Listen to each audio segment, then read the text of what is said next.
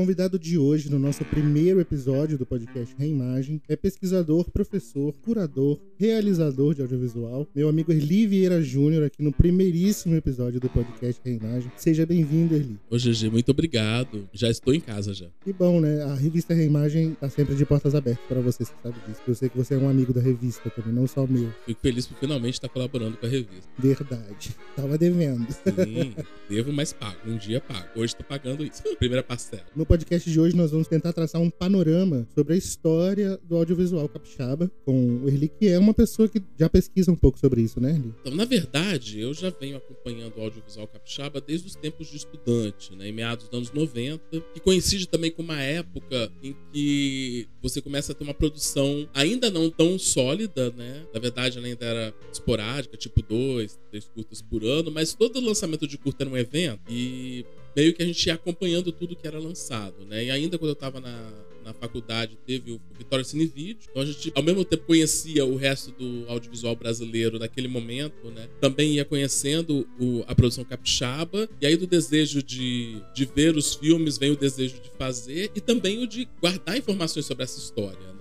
E aí, nesses últimos 10 anos, eu tenho sistematizado esse material. Eu comecei publicando um livro a convite do Sesc Glória, né, que foi o Plano Geral, que é uma história do audiovisual capixaba. Ele foi feito em 2015, lançado em 2015. Na sequência, eu me debrucei sobre a obra de um performer daqui do Espírito Santo, faleceu precocemente, Marcos Vinícius foi meu amigo pessoal e deixou uma obra bastante vasta, né? Então fiz uma compilação desses trabalhos dele, que ele tinha muitos trabalhos em vídeo também. E nesse meio tempo, de lá para cá, eu fui convidado pela Abracine, que é a Associação Brasileira de Crítica de Cinema, para fazer o capítulo do Espírito Santo sobre história da crítica do cinema no Espírito Santo. Então me debrucei nessa pesquisa também em 2015. 2017, 2018. Por interesse pessoal, comecei a mapear também as artes e o audiovisual capixaba de temática LGBT queer. E aí, a primeira vez que isso foi publicado foi um convite do pessoal do ES no Clube de Diversidade. E neste ano agora, eu acabei de publicar, que era um sonho bastante antigo, que era essa coisa de contar a história da produção experimental aqui do Espírito Santo, né? Da videoarte, vídeo instalação, vídeo performance e outros modos que estão além da ficção do documentário e da animação. E eu tinha muito material disso, é uma história que acho que ninguém contou ela a fundo, você tem alguns relatos. E acabei de publicar, o livro chama-se Rasuras, 40 anos de vídeo experimental no Espírito Santo. Então meio que tem um né, cobrido essa, esse, essa memória, né, feita a minha parte, pelo menos, né, de botar algumas informações no mundo e depois mais pessoas vêm e vão trazendo outras informações. Espero que isso vá inspirando outros livros, outros textos. Afinal, quanto mais gente contar a história, tiver mais versões da história, melhor. Recentemente também teve um, acho que foi uma programação especial do Cine Limite, né, onde eles abordaram um pouco sobre o cinema capixaba. Você, eu acho que você participou de alguma coisa? Sim, teve o Cine Limite, ele abriu espaço para uma curadoria do Vitor Greise, né, né, chamado Mundo Visto Sonhado, e parte da coisa que o, o Vitor, dentro da Pic Bandeira, ele toca um projeto chamado Acervo Capixaba, de restauro de obras históricas do audiovisual capixaba. E ele foi convidado para essa curadoria e eu fui indicado para fazer um texto que situasse historicamente o audiovisual do Espírito Santo. Então, ali tem uma síntese das coisas do plano geral e também já coisas novas que eu já estava no processo de finalizar a escrita do Rasuras, né? E aí eu meio que conto essa história, eu falo assim, que é dos primórdios, são os pioneiros. E aí eu estico esses primórdios desde 1926, quando a gente tem as primeiras imagens filmadas do Espírito Santo que a gente tem conhecimento, até o começo dos anos 90. Aí as pessoas perguntam, nossa, mas pioneiros dos anos 90, quando já temos tanta história cinema brasileiro? Eu prefiro pensar o seguinte, enquanto não teve mulheres filmando, pessoas negras filmando, LGBTs filmando sobre questões LGBTs e indígenas filmando, né? O cinema brasileiro ainda era território dos homens brancos. Então, tipo, vamos ter pioneiros até termos as primeiras pessoas disso e essas pessoas começarem a construir essas filmografias. E como o processo do Espírito Santo isso foi até começo dos anos 90, então eu lanço já essa provocação de ter pioneiros até o começo dos anos 90. Pioneiros e pioneiras, né? Inclusive, a primeira pergunta que eu ia te fazer é onde nasce, quando nasce isso que a gente pode chamar de audiovisual capixaba. E eu sei que esse nascimento ele não se dá de uma vez só, né? como você acabou de falar. Eu acho que ele se estende bastante, desde o Ludovico até ali no, no meado dos anos 90. Então. E aí eu te lanço essa pergunta: onde, até em que ponto está na, estava nascendo o audiovisual capixaba? Por isso que eu prefiro falar das primeiras imagens feitas no Espírito Santo em 1926. Porque elas vêm de naturezas distintas.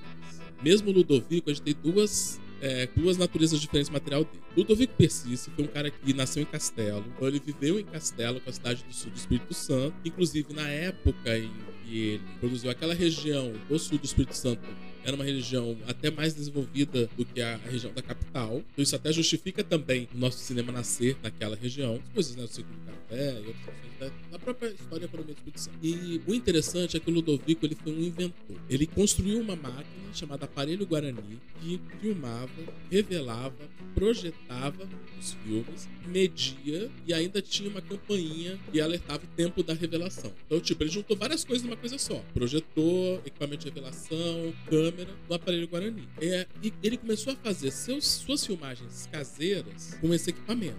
Então, de um lado, a gente tem uma pessoa que inventou e produziu as primeiras imagens. Há dúvidas se ele realmente foi foram as primeiras imagens filmadas aqui.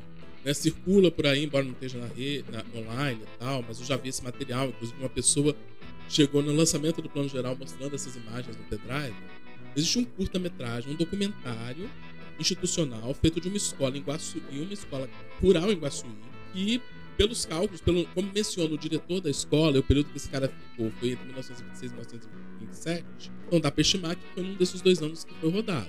Então, diferença pode ser de mês, mas não temos esses dados. Não há muita informação também. Então temos isso, mas ao que parece foi uma equipe que foi contratada para ir lá e filmar, possivelmente talvez do Rio de Janeiro. Né? Então, tipo, falar de primeiras imagens filmadas, o que não é exatamente um cinema autoral. O material do Ludovico, por outro lado, ele tem tanto imagens caseiras, que também é uma coisa muito comum nas primeiras imagens filmadas, né? Por exemplo, as primeiras imagens filmadas de Vitória datam da década de 30. Foi um médico, Luiz Gonzalez Batan, que usou uma câmera. Pessoal, na época, era comum vender câmeras de, de cinema portáteis, 16mm, para profissionais de medicina registrarem, né? Cirurgias ou outros, outras, outras coisas, né? Seus pacientes, imagens para como divulgação científica. E o, o Batan, então, tinha esse material e tem imagens que ele filmou do Parque Moscoso, que inclusive você encontra isso na, na internet, e que essas imagens se tornaram conhecidas porque o filho dele, que vai ser uma figura lá da geração dos anos 60, manteve esse material, que é o Ramon Alvará, é diretor de fotografia e cineasta. Então, tipo, as, as peças vão se juntando aí. E o único material que chegou do Ludovico aos nossos dias são também imagens caseiras, que é um material que a filmagem dele foi feita entre 26 e 29, 1926 e 1929, ou seja, quase um século atrás. A gente chama de cenas de família, mas esse é, uma, é, um nome que foi dado a posteriori, porque esse material não se sabia da existência dele até a virada do século XIX o século XX. Esse material foi localizado, inclusive uma das pessoas que foi atrás do restauro dele foi a Margarete Taquete, que é uma figura super importante, que para mim é uma referência tanto de preservação quanto de curadoria aqui no Espírito Santo. Eu dedico rasuras a ela, porque ela me, me abriu os olhos para conhecer o vídeo experimental, a videoarte aqui no Espírito Santo. E esse material foi resgatado, ele estava em sacos plásticos, perdido há muito tempo. Já bastante deteriorado, foi resgatado, foi restaurado e transferido para cópias novas. E essas são as imagens que circulam mais antigas aqui do Espírito Santo. É uma cópia delas em baixa resolução que a gente encontra no YouTube também. Mas se esse é o único material que chegou aos nossos tempos, há outros materiais do Ludovico, que consta que ele filmava e projetava, fazia uma sala de projeção na casa dele mesmo, lá em Castelo. E há um filme que existem imagens dele, que é o Bang Bang, possivelmente é o primeiro western feito no Brasil. A gente só vai ter um ciclo de western nos anos 50 e 60, que é faroestes da São Paulo, que até o Mojica também dirigiu um, que eram filmes que, inclusive, né, alimentavam bastante o circuito mais popular né, de público do cinema. E aí esse filme Bang Bang que é mencionado num documentário do Alex Vianney. Alex Vianney foi um importante crítico e historiador do cinema brasileiro. Em 70 ele faz um, um, filme chamado Sonho e a Máquina, ou A Máquina e o Sonho, porque também há, há divergências do nome desse curta, conta essa história do Ludovico, um inventor numa cidadezinha do interior do Espírito Santo, constrói um equipamento e faz seus próprios filmes. Isso, é, essa história é super interessante. E no curta do Alex Vianney tem imagens do Bang Bang. Mas não se sabe que fim levaram essas imagens depois que elas foram usadas nesse curta. E o próprio filme do Alex Vianney a cópia que estava circulando dele, que eu vi cerca de 20 anos atrás, já era incompleta. Tipo, já tinha perdido um rolo. Não se sabe se há uma cópia dela em alguma cinemateca integral. Então, isso é o que temos de Ludovico. Então, Ludovico também foi muitas coisas. Foi, um, foi o primeiro gesto autoral, se a pessoa conta, filma uma história que ele mesmo roteirizou como Bang Bang, dá pra pensar como o primeiro cineasta. O primeiro inventor do cinema dentro de terras capixabas, 30 anos depois dos Lumière. Eu brinco 30 anos depois dos Lumière, embora eu também discorde que os Lumière são os inventores do cinema, porque os Lumière inventaram o dispositivo da tela grande, que torna, inclusive, o cinema uma atividade social. Mas, tipo, Thomas Edison já tinha feito coisas antes, Alice Guy outros nomes, né? Outras formas de fazer cinema. O aparelho do Thomas Edison era uma visão individual, né? A gente, e a gente era projecionista também. Isso é muito legal, não dá pra excluir isso da, da história do audiovisual. Né? Inclusive, eu penso sempre como é maravilhoso você pensar como, ao invés de ser uma chegada do trem sem imagem inaugural do cinema, ser uma dança serpentina. Uma dança em looping infinito, como as dancinhas do TikTok. Eu acho isso sensacional. Verdade. Aí do Ludovico a gente vai para onde? Ali mais ou menos chegando mais ou menos ali no cinema novo brasileiro. O que acontece por aqui? Então, o Ludovico é uma história isolada. Ele inclusive não consegue patentear o, o produto dele, então o projeto dele, então não consegue produzir em escala industrial. Poderia ter sido uma tecnologia brasileira de poderia inclusive ter sido aperfeiçoada, né, de produção de cinema. E é uma época também meio complexa para o nosso cinema, né? Uma época que você tem ciclos esparsos acontecendo. E ele morre meio que esquecido nos anos 40. Nos anos 30, temos essas imagens do Batam. Possivelmente podem existir outras imagens caseiras feitas no Espírito Santo, que não ter sobrevivido. Vive acervos, talvez coisas dos fotógrafos de época que devem ter experimentado com câmeras de cinema também. E chegamos nos anos 40, são filmados alguns documentários nacionais, né, do Ministério da Agricultura, de divulgação turística. Tem também um documentário sobre a história das escolas técnicas, que aí fala também da nossa e da do Rio de Janeiro mas se nada autoral. O que a gente vai ter de uma produção também aqui nos anos 50, durante o governo de João Santos Neves, é a produção de cinejornais. Aí sim, temos uma câmera, temos um estúdio com o José Carlos Monjardim à frente, né? E vai ficando até os anos 70. Esses dias eu descobri que se você jogar Atualidades Capixabas no YouTube, você vê uma cópia em bom estado de um documentário de 1974, de um cinejornal de 74. Então, esse, isso é o que nós temos durante esse tempo todo. A gente foi muito mais cinéfilo do que cineasta aqui no Espírito Santo. Por outro lado, a gente tem uma era de ouro das salas de cinema. Tem um livro inteiro do André Malvê sobre dois livros, aliás, falando disso. Já tem salas aqui desde a primeira década do século XX, como foi o Cine Eden, no terreno onde hoje é o Cine Glória. A própria inauguração do Cine Teatro Glória, com mais de mil lugares, nos anos 30. Nos anos 50, a gente tem os cinemas aqui da região do Parque Moscoso, né, onde estamos gravando né, esse, esse, podcast, né, como o, a poucas quadras daqui, o São Luís, que quando ele foi inaugurado em 52, ele foi o segundo cinema brasileiro a ter um sistema de ar-condicionado. E o Santa Cecília, que era tão chique que até criança tinha que ir de calça comprida. Aqui do lado, né? Exatamente, onde hoje é uma igreja universal, na frente do parque. Estão construindo um, um, um habitacional novo. Olha. Tá quase todo pronto já, na verdade. Bom, pelo menos vai ser moradia, né? Isso. Os cinemas darem lugar para onde as pessoas possam viver, realizar seus sonhos, é, é muito mais válido, né? Concordo. Mas a gente tem esse momento, então, porque a, e um momento também, como a gente era muito cinéfilo, uma efervescência de crítica cinematográfica nos anos 50. Tipo, tinha pelo menos uns 13 jornais na Grande Vitória com sessões regulares de crítica. Até porque estreava muito filme, né? Era o passatempo da cidade, você não tinha televisão aqui ainda. Mal tinha no Brasil nos anos 50. E cada jornal ele tinha uma orientação política diferente. Então você vai ter um jornal do Partido Comunista que o crítico vai, por exemplo, é, detonar cineastas americanos ditos macartistas. O cara fala mal de vidas amargas até não poder mais, porque Kazan é um manipulador. O Kazan denunciou vários, vários supostos sim, comunistas, sim. né? E vai defender os filmes dos diretores que ou foram denunciados ou trabalhos de para falar do Dean, ele fala muito mal do Vidas Amargas e elogia muito o Assim que a Minha Humanidade, porque é um filme para ele antimacartista.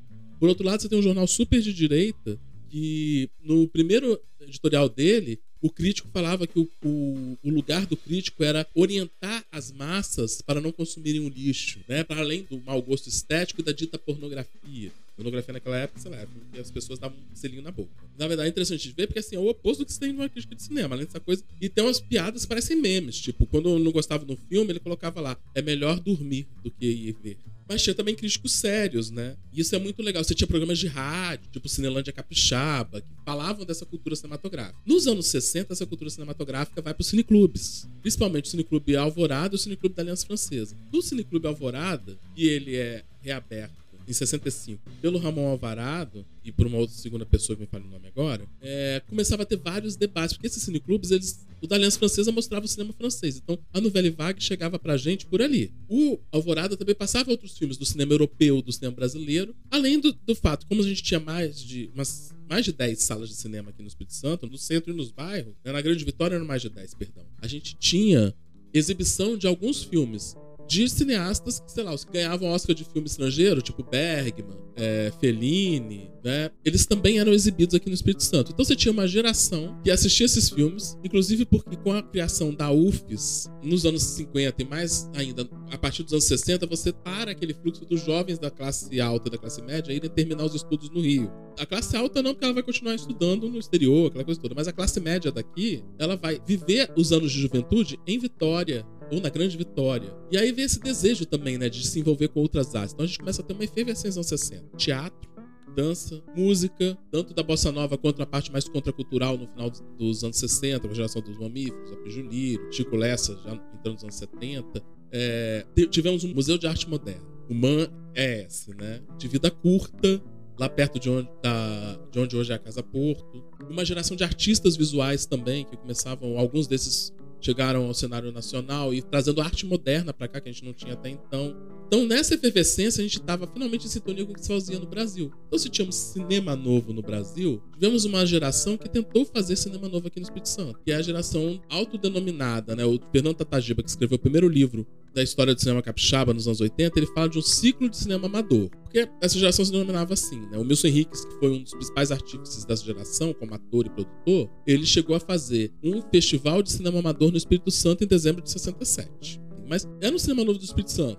Né? Tinha matéria em revista falando cinema novo capixaba. E o desejo deles era esse. Só que aqui totalmente autofinanciado e né, com os parcos recursos que tínhamos. Era uma câmera 16mm, os filmes eram sem som direto, eram feitos sem iluminação, os objetos de cena, de cena e a, as locações eram emprestadas de amigos, quem atuava num filme dirigia no do outro, iam se revezando, né? E é mais ou menos as mesmas pessoas que estavam no teatro, na literatura, né? Então você tem uma geração que atuou muito, foram feitos em torno de uns 13 filmes. Apenas três desses filmes chegaram, estão disponíveis nos nossos dias. Mas alguns tiveram alguma repercussão, porque boa parte desses filmes, eles eram inscritos no Festival de Cinema Amador que o Jornal do Brasil produzia e que a Mesbla, que é uma antiga loja de departamentos que existiu até os anos 90, patrocinava.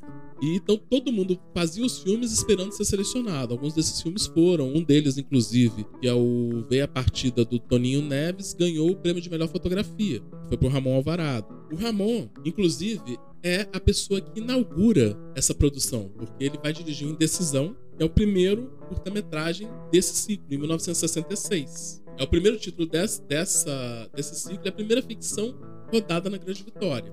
Né? Então, inauguramos aí um cinema autoral. Geralmente os roteiros e, e direção eram das mesmas pessoas, né? Tem, tem alguns casos, né? Tipo, o, o Toninho Neves roteiriza um conto do Hamilton de Almeida, que eu vi a partida, mas a maioria dos trabalhos eram seguindo os moldes do próprio cinema novo, né? O cineasta autor.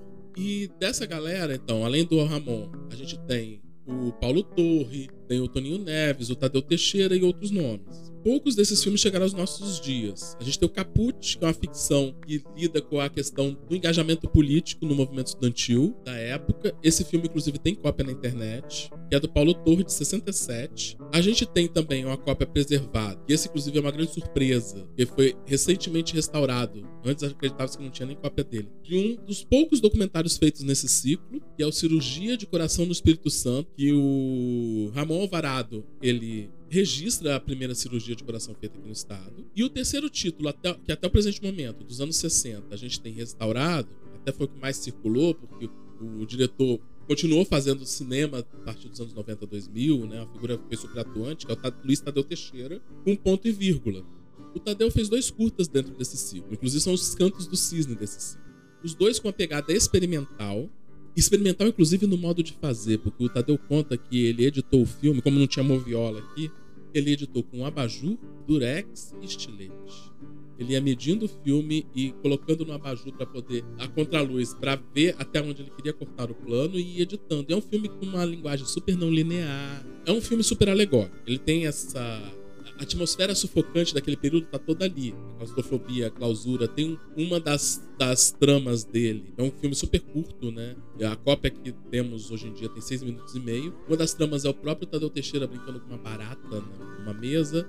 Temos o Milson Henriques fazendo uma pantomima também, no palco do, do Teatro Carlos Gomes. E tem o personagem que tá sempre preso em portas, um corredor que não tem saída e tal. Então, dessa estrutura circular que tem um quê?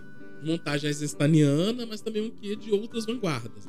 O Tadeu rodou um segundo filme, que na verdade originalmente era essa performance do Wilson Henriques no palco do Carlos Gomes, que se chamava Variações sobre o tema de Mayakovsky, que acabou ficando inacabado, foi em 71. E aí o Tadeu juntou os dois num filme só, na década de 90, e essa edição que circula até hoje. Né? Tadeu, que nos anos 2000 faria o Ciclo da Paixão, Graça Naã, já num outro contexto, com financiamento público dos filmes em condições é, bem melhores. Né? E ele chama para fotografar o Ciclo da Paixão o Ramon Alvarado, lá da geração dos anos 60, que saiu do Espírito Santo após esse ciclo e seguiu a carreira como diretor de fotografia. É, assim como Toninho Neves vai embora em 68 até 74 para estudar cinema na Rússia. E os outros todos foram ser jornalistas. Tadeu, Paulo Torre, o próprio Hamilton de Almeida, que naquele momento ainda não filmava, né? Se torna crítico de cinema a partir do começo dos anos 70. Mas aí já estamos em outra década.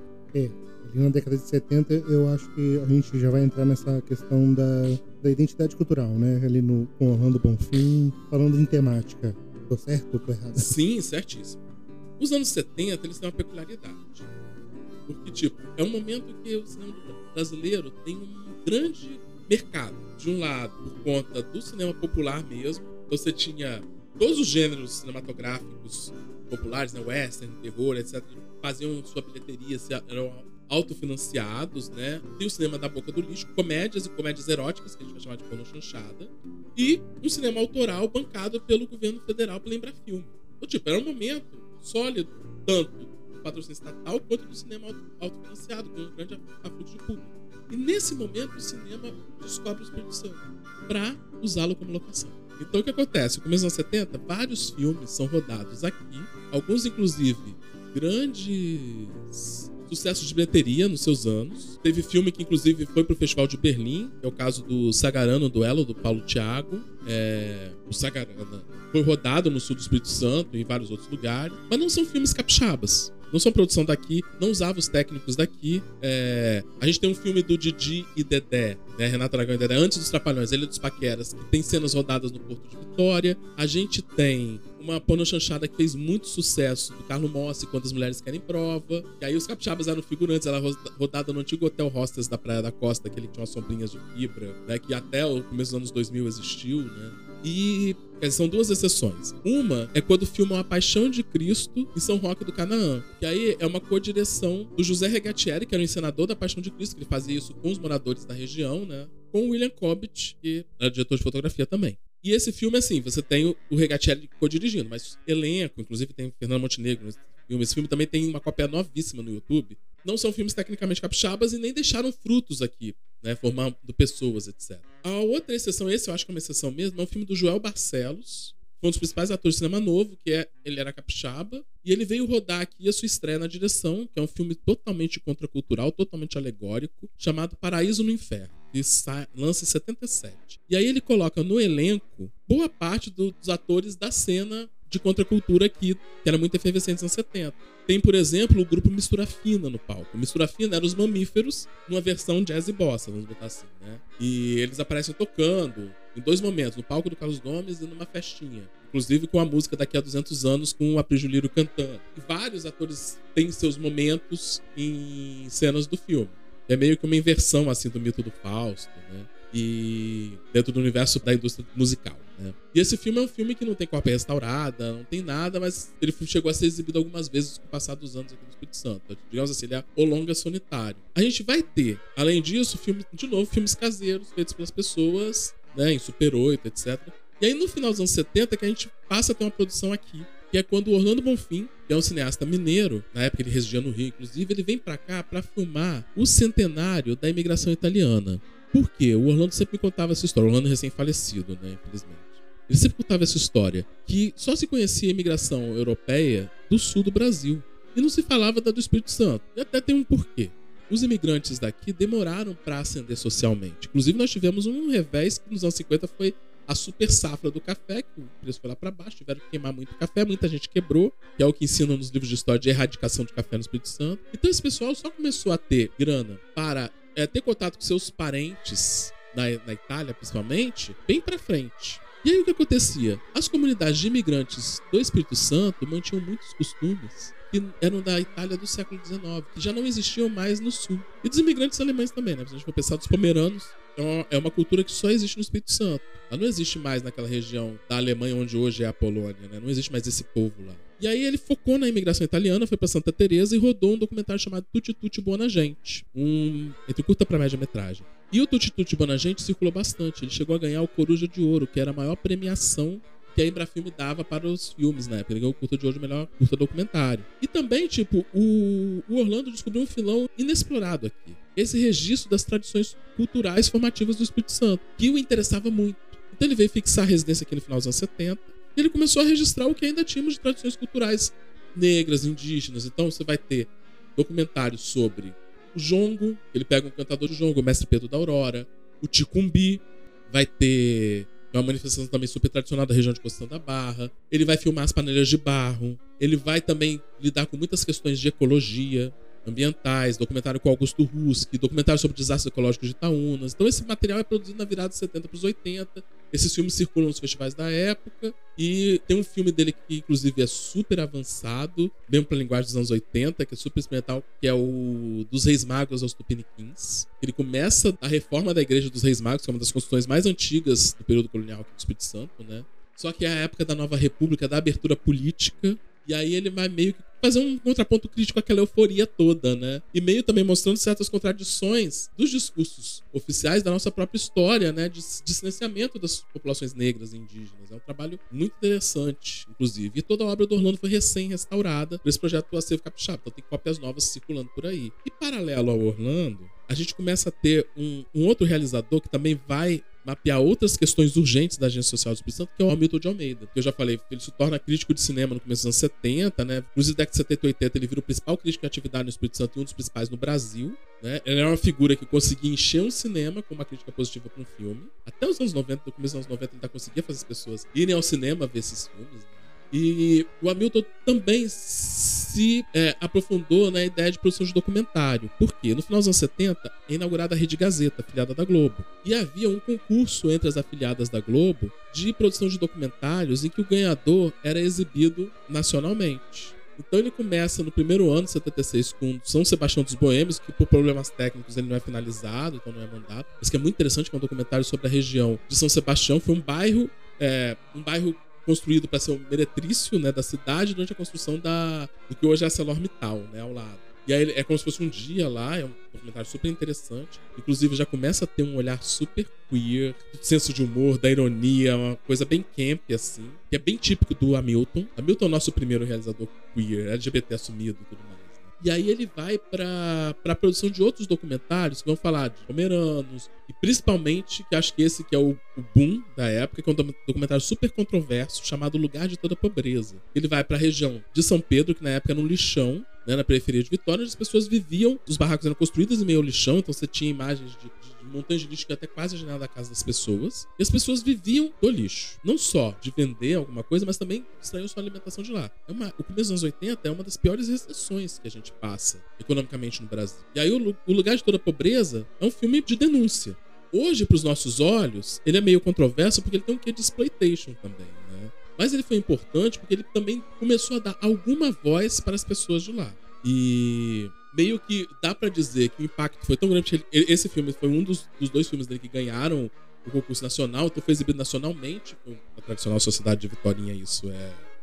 Né, mostrar as chagas é sempre vergonhoso. Então, tipo, durante a década de 80, toda a campanha eleitoral tinha que prometer algo para e realizar algo em São Pedro. Foi dali que depois, mesmo nos 80, você tem uma usina de reciclagem do lixo, o começo da urbanização de todos aqueles bairros da região, né, em torno das da rodovia Serafim Derenze. Então tem de um lado isso. Mas do outro tem toda uma dose também de melodrama muito forte do Hamilton, né? De colocar. Ele abre o filme com a abertura do Tchaikovsky, super épica, e as pessoas no meio do lixo, os caminhões chegando, as pessoas revirando. Então isso é super camp também. Né? Para os nossos olhares de hoje, tem uma coisa meio de, de sensacionalismo. Mas era a forma que ele encontrava de meter o dedo na ferida naquele momento, né? Tem uma cena que eu super destaco desse filme, que a gente tem é uma, uma senhora, seus filhos, o marido estão sentados ao lado do barraco deles, em cima de uma pedra. E ela conta que o marido dela não consegue emprego porque ele é epilético. Vai falando das dificuldades. E a câmera mostra o, barra, o enquadramento com o barraco inteiro. Você vê uma placa bem grande que eles usaram né, para construir esse barraco. Que era da Caixa Econômica. E é exatamente aquela caixa, a placa colocava financiado pela Caixa Econômica Federal. Isso é super irônico Sim. Ele usar isso era um certo metedor na vida que é muito forte, assim.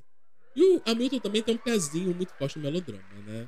Ele era fã declarado de caras como Douglas Sirk, Fassbinder, depois nos anos 80 Almodova, quando chegou Las Von Trier nos anos 90 também, tanto que ele vai fazer o longa ficcional dele, que é O Amor Está No Ar, que é um filme que é uma pena que não exista cópia online dele ou cópias novas circulando. Muito difícil achar. Aliás- Procurei e não, não consigo achar. É muito difícil achar tudo do Hamilton. O que existe do Hamilton circulando é cópias piratas no YouTube, do Lugar Toda Pobreza e do Incêndio nas Mentes. As cópias ou estão com a Gazeta ou estão com a família, circulam muito raramente. É uma pena, porque eu acho que deveria circular mais. Porque uma pessoa que teve impacto na vida intelectual local, como foi Hamilton de Almeida, as gerações que vieram depois que ele morre, ele morre precocemente, né, de câncer nos anos 90, no meio da produção do- da finalização do Amor Está No Ar, essas gerações não sabem quem foi. A gente não tem o que mostrar, né, a não ser recortes de jornal dos fãs. Ou os livros, que também pararam de circular. Recentemente um deles foi reeditado, né, os romances dele, né, o for Agony. Ou é, recortes de suas críticas, que eram também super, algumas vezes super ácidas, né, não poupava certa parte do cinema nacional também. A Milton era desses extremos, quando não gostava detonado, quando adorava, levantava nas alturas e tal.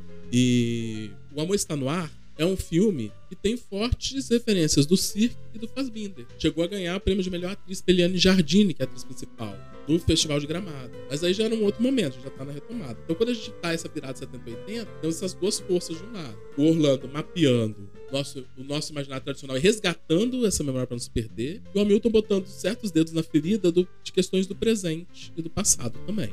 Sim, é, Eli, a gente tá falando bastante de cinema, a gente já tá chegando no- nos anos 90, mas acho que também é importante falar um pouco sobre o que é tema do seu livro Rasuras, que acho que a gente tá mais ou menos perto desse período ali nos anos 70, talvez um pouco antes, que é a questão dos vídeos experimentais aqui no estado, né? Em meados dos anos 80, a gente tem uma geração que vai se dedicar ao vídeo. Porque apesar do Orlando estar produzindo cinema, era a única produtora de cinema no Espírito Santo em atividade. Ou era isso, ou era produções como o, o Hamilton conseguia produzir pela estrutura da TV Gazeta, como funcionário da TV Gazeta. E além disso, nos anos 80, você também tinha a TVE. Inclusive, Orlando, durante o período, foi diretor da TVE. Então você tem séries como Telecontos Capixabas, mas são poucos os espaços que você podia produzir com equipamentos profissionais, seja de vídeo, televisivo ou raríssimos em películas. Tem pouquíssimos curtas feitos nos anos 80 com equipamento cinematográfico. Por outro lado, a popularização das câmeras VHS fez com que mais gente pudesse produzir. Inclusive, você passa a ter câmeras também na universidade, na UFES. E aí o que acontece? Há uma geração nos anos 80 que encontra no vídeo seu espaço de expressão. E vai pro campo do vídeo experimental, porque no começo só tinha câmera, não tinha edição. Essas pessoas ficavam com a câmera o dia inteiro. Tudo era desculpa para usar a câmera, para pegar emprestado dos trabalhos de faculdade e fazer várias coisas. O pessoal da geração do balão mágico, por exemplo, vai respirar vídeo junto com todas as outras ações contestatórias daquele momento da nova república, né? Realmente, de afrontar o conservadorismo da cidade. Então você tem uma geração que vai viver e respirar vídeo na universidade. Não só o balão mágico, mas outros coletivos, outras pessoas também. O vídeo, na verdade, começa um pouquinho antes aqui no estado. A gente fala do surgimento da videoarte lá fora, lá no final dos anos 60, né? No Brasil, você tem as primeiras experiências dos anos 70. Em 79, o Nena, que é um artista da geração da turma dos 60, meio que inaugura a arte contemporânea aqui no Espírito Santo, com um trabalho super forte, que é o estilingue. Pega uma, uma árvore com tronco em forma de Y na Praia do Canto, pinta o tronco dela, né, para destacar o, o estilingue, coloca duas, uma tira de plástico gigantesco, como se fosse um estilingue para arremessar pessoas, né, e cria essa intervenção, que é a primeira intervenção urbana. É um gesto que abre a década de 70, e o gesto dele que encerra a década de 70 é uma exposição chamada Taru, que é uma palavra indígena que, entre outras significações tem a ver com o tempo, com a passagem do tempo. É meio que um balanço também dos anos 70. Ele faz isso na Galeria Homero Macena, né? Ele passou a década de 70, teve um reconhecimento no cenário nacional, aí ele volta a expor uma individual aqui. E ele divide a galeria em vários nichos, onde vai justamente questionar esse, esse balanço da anistia. E num dos nichos ele traz um aparelho de vídeo, instala dentro da galeria. Então dá pra dizer que é a primeira videoinstalação. Ele pega um material que ele havia rodado em 16mm, transcrito pro vídeo, né? E essa então é a nossa primeira, nosso primeiro trabalho em videoinstalação aqui no estado. Isso é dezembro de 79. Eram imagens do artista, do ateliê do artista, vazio, né? Depois ele produzia algo, com um trecho de uma crônica da Carmélia, que foi uma cronista que viveu nos anos 60 e 70. O Luiz Tadeu Teixeira, novamente ele, recita esse trecho.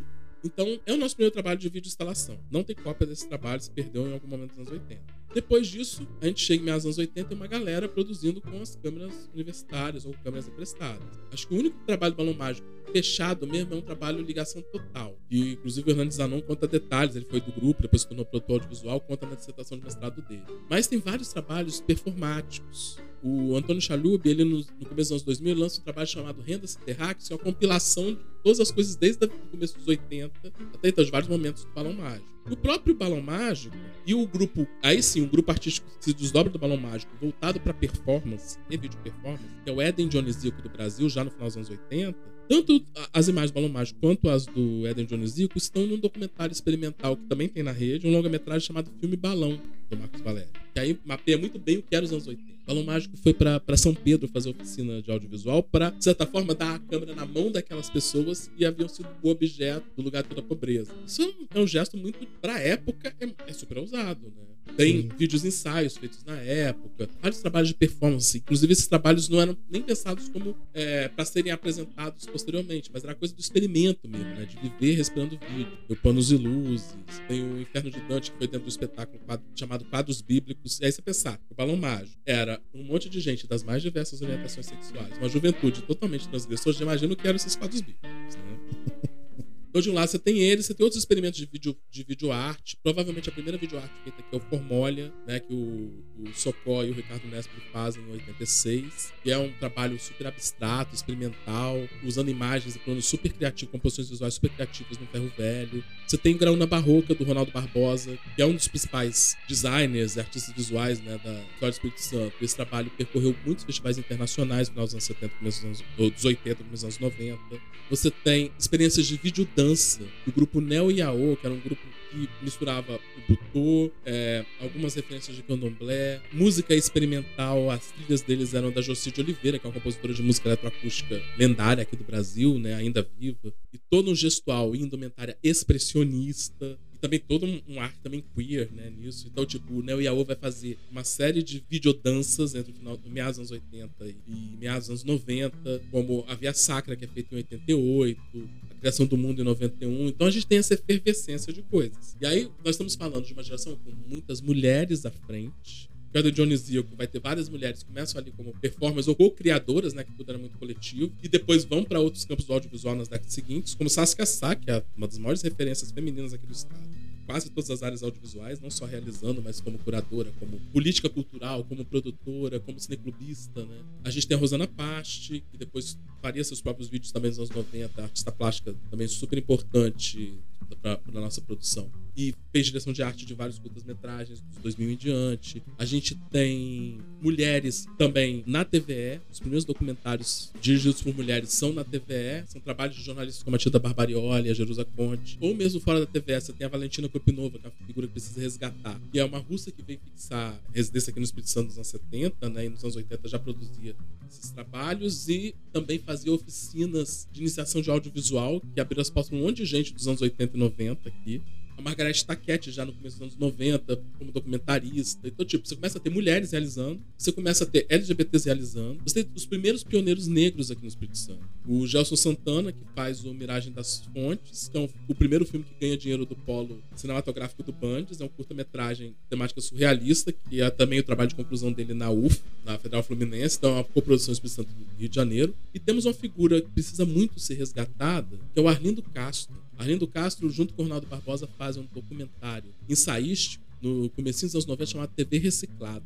né? pensando, questionando esse lugar da TV, mas sem aquela visão maniqueísta, não só a TV como um inimigo a ser combatido criticamente ou algo que sacia todos os nossos prazeres, né? mas brincar com as ambiguidades dela, né? E tem muitas coisas bem interessantes nesse trabalho. O Arlindo Castro é um dos primeiros doutores de cinema do Brasil, foi professor da UFS, foi meu professor inclusive, faleceu precocemente, um problema de coração em meados dos anos 90 primeiro videoclipe feito aqui é dele, que é um clipe do Manimal, da música Rock Congo. Né? Essa tese dele, Films About Television, que não foi traduzido até hoje, é um dos meus planos futuros, né? Tenho conversa com a família para traduzir. Tem um livro de teoria do cinema, do Robert Stan, Introdução à Teoria do Cinema, que é um dos livros básicos que faz um mapa de todas as correntes teóricas do cinema no mundo, todos os pensadores do cinema. Ele cita uma meia dúzia de brasileiros no meio daquelas centenas de nomes estrangeiros. Ismael Xavier, Jean-Claude Barnabé, Glauber Rocha, né? Nessa meia dúzia tá o Arlindo Castro. O Filmes About Television Então, tipo, um texto de um cara aqui do Espírito Santo, foi a tese de doutorado dele lá na Universidade de Nova York, tá inédito em português até hoje, tá citado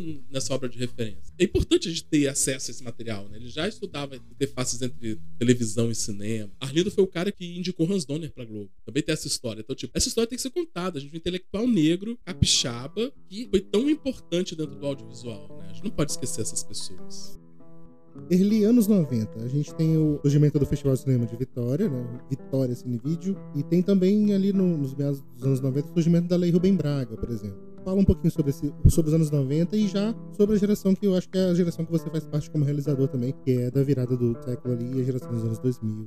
Eu acho que você cita os dois fatores que, inclusive, fazem haver realmente uma produção no Espírito Santo a partir da virada do século que é o quê? A chegada da Lei Rubem Braga começa a financiar projetos culturais aqui no município de Vitória, e aí ela permite uma produção de curtas-metragens e de trabalhos em vídeo, né? então curtas-metragens de cinema e, e, e, trabalhos videográficos. E aí ela começa a engrenar no começo dos anos 90, eu citei aqui o TV Reciclada, que é um dos primeiros trabalhos financiados pela lei, né? Às vezes você começa a ter uma produção que vai engatinhando, mas quando chega na virada dos 90 para os 2000, essa produção tem um boom, né? Então você começa a ter uma produção mais recorrente. Pessoas que vão. Mais pessoas vão filmando com recursos para fazer seus filmes. E aí você começa a ter alguns curtas-metragens circulando por festivais nacionais. É curioso porque os anos 90 começam com uma, mais uma das mortes e renascimento brasileiro, né? Que o Collor extinguiu para filme. O Espírito Santo, inclusive, ficou célebre por ter sido um dos poucos lugares aonde se produziu filmes de longa-metragem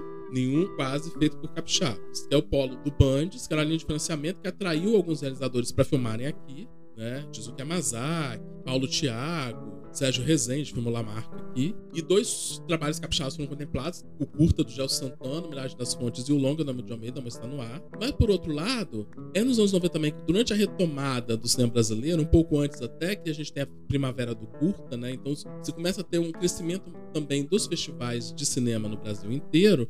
E o Festival de Vitória, que na época chamava Vitória Cine Vídeo, ele entra nesse bojo, trazendo pra gente o que estava se fazendo no cinema brasileiro, porque esses filmes também tinham dificuldade de entrar nos cinemas, né? Já tínhamos um monopólio bem grande do cinema hollywoodiano. E uma diminuição radical das salas de cinema também, durante toda a década de 80, começo dos anos 90. Ou indo pros shoppings, os shoppings passavam os blockbusters. E aí, então, a gente tinha o contato com essa produção, e aí tinha o contato com as produções de videoarte, com as produções de curta-metragem de ficção de documentário, oficinas de formação, então você vai fomentando o fazer audiovisual aqui. O financiamento da Rubem Braga vai ajudando a bancar. E também no final dos anos 90, começo dos anos 2000, tem o concurso de roteiros do festival que bancava a produção de um curto. O meu roteiro, inclusive, foi o primeiro a ganhar né, o concurso, que foi o Macabeia. E aí foi uma co-direção entre três pessoas da minha geração: eu, a Virginia Jorge e o Lisandro Nunes. E aí já temos um outro momento, que aí a gente tem uma, uma geração que surge de jovens videoartistas do cenário universitário, trazendo uma linguagem que dialoga com videoclipe, com as artes visuais, e também de jovens ficcionistas documentaristas, mais veteranos que finalmente estavam fazendo seus primeiros filmes, e esses filmes começam a chegar ao cenário nacional. Eu cito o Macabé como exemplo, que ele circulou por pelo menos metade dos festivais existentes na época. Período você tinha menos de 30 festivais, o Macabé foi para 16. É, também nesse começo dos anos 2000 tem o Baseado em Histórias Reais do Gustavo Moraes, também ganhou vários prêmios e circulou. O Macabé a gente chegou a ganhar três prêmios no Festival de Gramado. Depois a Virgínia faz um dos grandes curtas-metragens dos anos 2000, um dos mais aclamados, que é No Princípio era o Verbo, em 2005. Belíssimo, por sinal, lindo, né? Lindo. É um filme assim, não envelhece aquele filme. Como eu falei, uma presença maior de mulheres, né? Era quase meio a meio, assim número de realizadoras e realizadores já na geração da gente. Você começa a ter um cinema indígena, né? quer dizer, uma produção em vídeo indígena feita pelos guaranis em meados dos anos 90. Você começa a ter oficinas de audiovisual nos anos 2000, inclusive com a chegada do digital, que vão começando a fomentar a produção nas periferias, que começa primeiro com filmes de oficina, depois, na segunda década do século XXI, essas pessoas estão chegando em grandes quantidades, graças às políticas afirmativas, aos bancos da universidade. E aí, são outros sujeitos e outras sujeitas contando outros olhares do audiovisual brasileiro e capixaba, de diversas classes sociais, de mais raças, desmontando aquele olhar né, masculino, heterossexual, é, branco, classe média, hegemônico. Também, nos anos 2000, a gente tem, então, de um lado, essa produção que cresce muito, o equipamento também vai se baratear. As câmeras sim, digitais, sim. elas começam a ser menos, mais acessíveis. Eu, faço uma comparação assim. Uma ilha em vídeo de Betacam nos anos 90 era coisa de pelo menos uns 30, 40 mil dólares. Quando você chega 10 anos depois, 2004, com 5 mil reais, que era, sei lá, 2.500, 2.500, 3 mil dólares, você conseguia ter um computador um pouquinho mais turbinado que a média, que já editava os vídeos, e câmeras mini DVs mais simples. Ou mesmo as câmeras mini DVs mais caras eram tipo 6, 8, 10 mil reais. Ou tipo, já estamos para valores que você junta conjuntos de 4, 5 pessoas, cada um dá um pouco e vai montando suas produtoras sim. próprias. Né? Também nos anos 2000 cresce não só a Lei Rubem Braga, mas financiamento estadual também, com a chegada do Fundo Cultura, seus editais. Começamos a falar de longas metragens finalmente. Aí a gente tem o boom da, do cinema de terror aqui no Espírito Santo, capitaneado pelo Rodrigo Aragão, cujos os filmes ainda de baixíssimo orçamento, né? Ele fazia longas com 60 mil reais, gente. Enquanto sim, um edital sim. de baixo orçamento era de 1 milhão, 500 mil, dele era 60 mil na raça. E, né, o Mangue Negro primeiro vai para os festivais de cinema de horror no Brasil e no exterior, e depois começa os filmes dele começam a entrar em cartaz. Ou serem lançados DVD ou entrar em cartaz no Japão, na Alemanha, e ao mesmo tempo o Aragão é reconhecido no circuito de festivais também, né? Como um autor. Sim, sim. E é muito legal isso, né? A gente começa a ter uma produção vai chegando a outros caminhos. Com os editais também, a gente passa a ter longas metragens sendo feitas e também vão começando a ocupar espaços. Também temos os primeiros longa-metragens feitos por, por, realizadores negros, né? O documentário do, do Marcos Conká, Meninos da Guarani, o Entre Turnos do Edson Ferreira, ganha o segundo dos editais. Né? Então a gente começa a ter uma produção e as pessoas vão vivendo disso. Paralelamente a isso, né, a chegada do curso de cinema e audiovisual da UFES. Isso, eu ia apontar exatamente essa questão. Assim. 2010, isso, né? Exatamente. Isso marca a última década, né? Porque, de um lado, o cinema, o curso de cinema da UFES, que é as pessoas também se formando aqui no Espírito Santo, né? Com uma formação crítica também, teórico-prática. E os coletivos juvenis, que vão dar outro fôlego e outros modos de produção. Aí começa a ter também gente pensando em séries, em TV, em online. Você tem coletivos como a Quase, que vai mais para esse campo da, do humor, sim, que começa na, na internet, depois vai para televisão, eles vão para MTV. É, tem uma produção de animação também, até a gente chegar em nomes já não estão mais aqui, mas começaram aqui com o próprio Juliano Henrique, que era da Quase, né? E, e que faz o Irmão de Jorel, uhum. hoje em dia. A gente começa também a espalhar pessoas, mais pessoas pelo Brasil, né?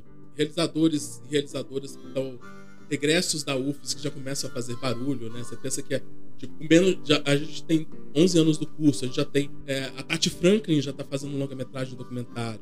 Eu tô chegando ao meu primeiro é, longa-metragem documentário depois de mais de 25 anos de, de estrada. A, a, Tati conseguiu chegar a isso num tempo que é o tempo justo, eu acho, né? Poucos anos depois de formado. E é muito legal você ver, tipo, tipo também essa coisa da espera, porque, gente, as, gera, as gerações vieram antes de mim, quando rodar seus curtas-metragens com 40 anos de idade. Eu, pelo menos, pude rodar com 20 e pouco. Eu tô rodando longa com 40 anos de idade, um pouco mais de 40. Já tem gente antes dos 30 rodando, né? Inclusive, por exemplo, para rodar meu documentário, né, que eu tô finalizando agora, eu montei uma equipe de pessoas que hoje são, estão entre os e as profissionais mais requisitadas aqui do Espírito Santo, que são pessoas que 10 anos atrás estavam nos bancos da faculdade. É muito legal você pensar nisso, né? Pensar que essas pessoas, tipo, quando você reencontra com elas, elas são seus parceiros de trabalho, as pessoas que você vai trocar. Né? E ver isso acontecendo me emociona muito, assim. Ver também histórias sendo contadas, né? Como, por exemplo, a gente pensar no Os Pequenos Soldados Rodrigo de Oliveira, que vai lançar um olhar sobre a luta realmente né, da comunidade LGBT durante a chegada da AIDS, como a guerra mesmo, sobre aquela pandemia, né? A gente pensar filmes dirigidos por pessoas transgêneras que chegam com uma força, pensar Cachel Vitorino, brasileiro, né, que é uma das artistas renomadíssimas do Brasil hoje, super jovem, com um trabalho super forte. É uma sensação, tanto no campo das artes, já com uma carreira internacional acontecendo, quanto é, no campo do cinema, né, com filmes fortíssimos, super premiados. A gente pensar toda uma geração que volta à performance nesses últimos 10 anos, o Benny Maia, Marco Vinícius, a Castiel e outros nomes, né, pra cá, você pensar numa forte produção de coletivos negros e de diretores e diretoras negras e negros. Né? A gente pensar assim, o cinema brasileiro finalmente começa a ter a cara da população brasileira. As pessoas deixam de ser a imagem, o assunto, continuam sendo a imagem, só que agora elas também são as pessoas por trás das câmeras. Sim. É muito fantástico você viver esse momento. É importante também, né? E não pode voltar. Não. Não pode, pelo contrário, a gente tem que garantir que isso aconteça. Então, se precisar de políticas afirmativas, a gente tem que ficar defendendo sim, né, para equilibrar mesmo, para que tenhamos uma diversidade de olhares de verdade. E a gente também tem que aprender com os olhares que não, que não são os nossos. Sim. Muito, a gente tem muito a aprender, muito ainda a pensar relações de equipe, relações de trabalho. Como abordar certos temas. E é, eu acho isso fundamental. Então, tipo, eu tenho muitas esperanças, apesar dos diversos reveses passados nacionalmente, toda uma campanha de desqualificação da cultura nacional, né? de toda a catástrofe que é uma pandemia. Ela já é uma catástrofe, mas aqui no Brasil foi desastrosamente gerenciada nacionalmente. Apesar disso, a gente sobrevive. E é muito importante que esses, sabe, que essas histórias e olhares não se percam e continuem sendo contados. Assim como é muito importante também a gente resgatar essas memórias. Quais são os caminhos futuros que você imagina, que você acha possíveis e impossíveis pro audiovisual capixaba e pro audiovisual brasileiro? Cara, eu não sou bom de futurologia, não. Então eu não sei dizer quais são os caminhos futuros, mas eu posso olhar pro presente por exemplo, a gente tem nomes em diversas áreas inseridos nacionalmente. Gente começou aqui, né? Você tem o exemplo da, da, da Cachel, do Rodrigo Aragão, do Rodrigo de Oliveira. Posso citar o exemplo da Kenia Freitas, que é uma das principais críticas e curadoras do Brasil. Maravilhosa. Que também cria aqui do Espírito Santo. Para mim, é uma das maiores intelectuais pensando no audiovisual no Brasil, Sim, com concordo. força.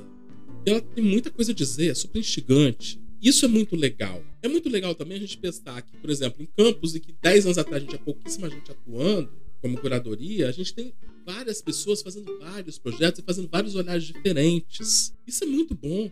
São pessoas que estão pensando como apresentar, como colocar os filmes em diálogo, como fazer eles conversarem. A gente também tem uma, tra uma tradição disso e remonta ao cineclubismo dos anos 70 e 80, né? que estava dentro do, do circuito universitário.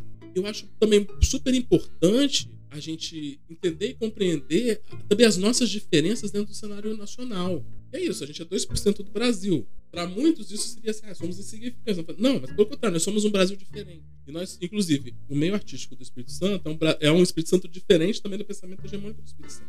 É a gente lançar esses olhares. Então, tem muita coisa né, para ser feita. E aí que eu acredito, né? Nesse momento também que eu retorno a realizar, eu quero, inclusive, tenho um desejo de continuar fazendo mais filmes depois de 10 anos. Os últimos 10 anos que eu fiquei mais no campo da pesquisa e do ensino, embora não vou deixar de fazer as duas coisas. Né? Então, além de voltar a realizar, a minha ideia também de ir, agora meio que eu estou concluindo essa etapa de resgatar essa memória, é também instigar as pessoas a lançarem pensamentos sobre o audiovisual daqui. Porque, como eu falei lá no começo da nossa conversa, quanto mais gente contando, quanto mais versões da história tivermos, inclusive que desmintam informações que eu coloco, que eu mesmo também com o tempo vou pesquisando mais e me desmentindo também, melhor. A gente começa a ter uma compreensão da complexidade do que somos, de, principalmente das lacunas que ficaram para trás, das histórias que não estão contadas. Porque alguém tem que contar também essa história, por que as mulheres só chegaram aqui a começar a fazer filme nos anos 80? Por que, que realizadores, os primeiros realizadores negros aqui são dos anos 90? E a gente entender também que essas é, que tem muita história para ser contada e que ainda não foi. Então, tem muita coisa a ser dita, a ser feita. E quanto mais gente tiver junto, quanto mais olhares fazendo, melhor. E aí a gente pode pensar assim, olha, como o cinema é uma parte importante da audiovisual como um todo, né? É uma parte importante da sociedade. Sem contar que você tem uma garotada que já produz muita coisa para web, né? Quantidade de webséries, é, trabalhos voltados à cultura digital usando audiovisual de todo tipo, outros formatos de curadoria de mostras. Tipo, é mais gente fazendo coisa. Então, tipo assim, eu penso, o presente, apesar de todas as dificuldades, é muito excitante. A gente tem que mergulhar nele de cabeça e assim a gente vai achar caminhos para o futuro. E se deixar levar também pela intuição e ouvir o que essas pessoas estão fazendo, para que a gente também mude junto. Para mim é isso. Uma delícia ouvir isso, porque essa é uma das vontades da revista, da imagem desse podcast também, né? Falar sobre o que a gente faz aqui e como a gente faz aqui, conversar com gente interessada no que a gente faz aqui e tudo mais. É, muito obrigado, Eli, pela participação. Eu, como seu ex-aluno, tô emocionadíssimo, assim, não falei quase nada. Matei saudade das suas aulas, de certa forma, porque foi uma aula aqui, né? Eu já não te olho de jeito nenhum como ex-aluno. Pra mim, você é meu colega de profissão. Só, é, Isso é muito maravilhoso. Acho que a gente até formou uma amizade, na verdade. Colega é. de profissão é, é já fomos co-curadores juntos, Exatamente. já fizemos coisas juntos hoje. Isso é muito legal. Muito obrigado, Eli. Muito obrigado por ter aceito o convite da Reimagem. Eu que agradeço. Muito obrigado. Até a próxima. O podcast Reimagem é uma produção da revista Reimagem, realizado com o apoio da Secretaria da Cultura do Estado do Espírito Santo e com recursos do Fun Cultura.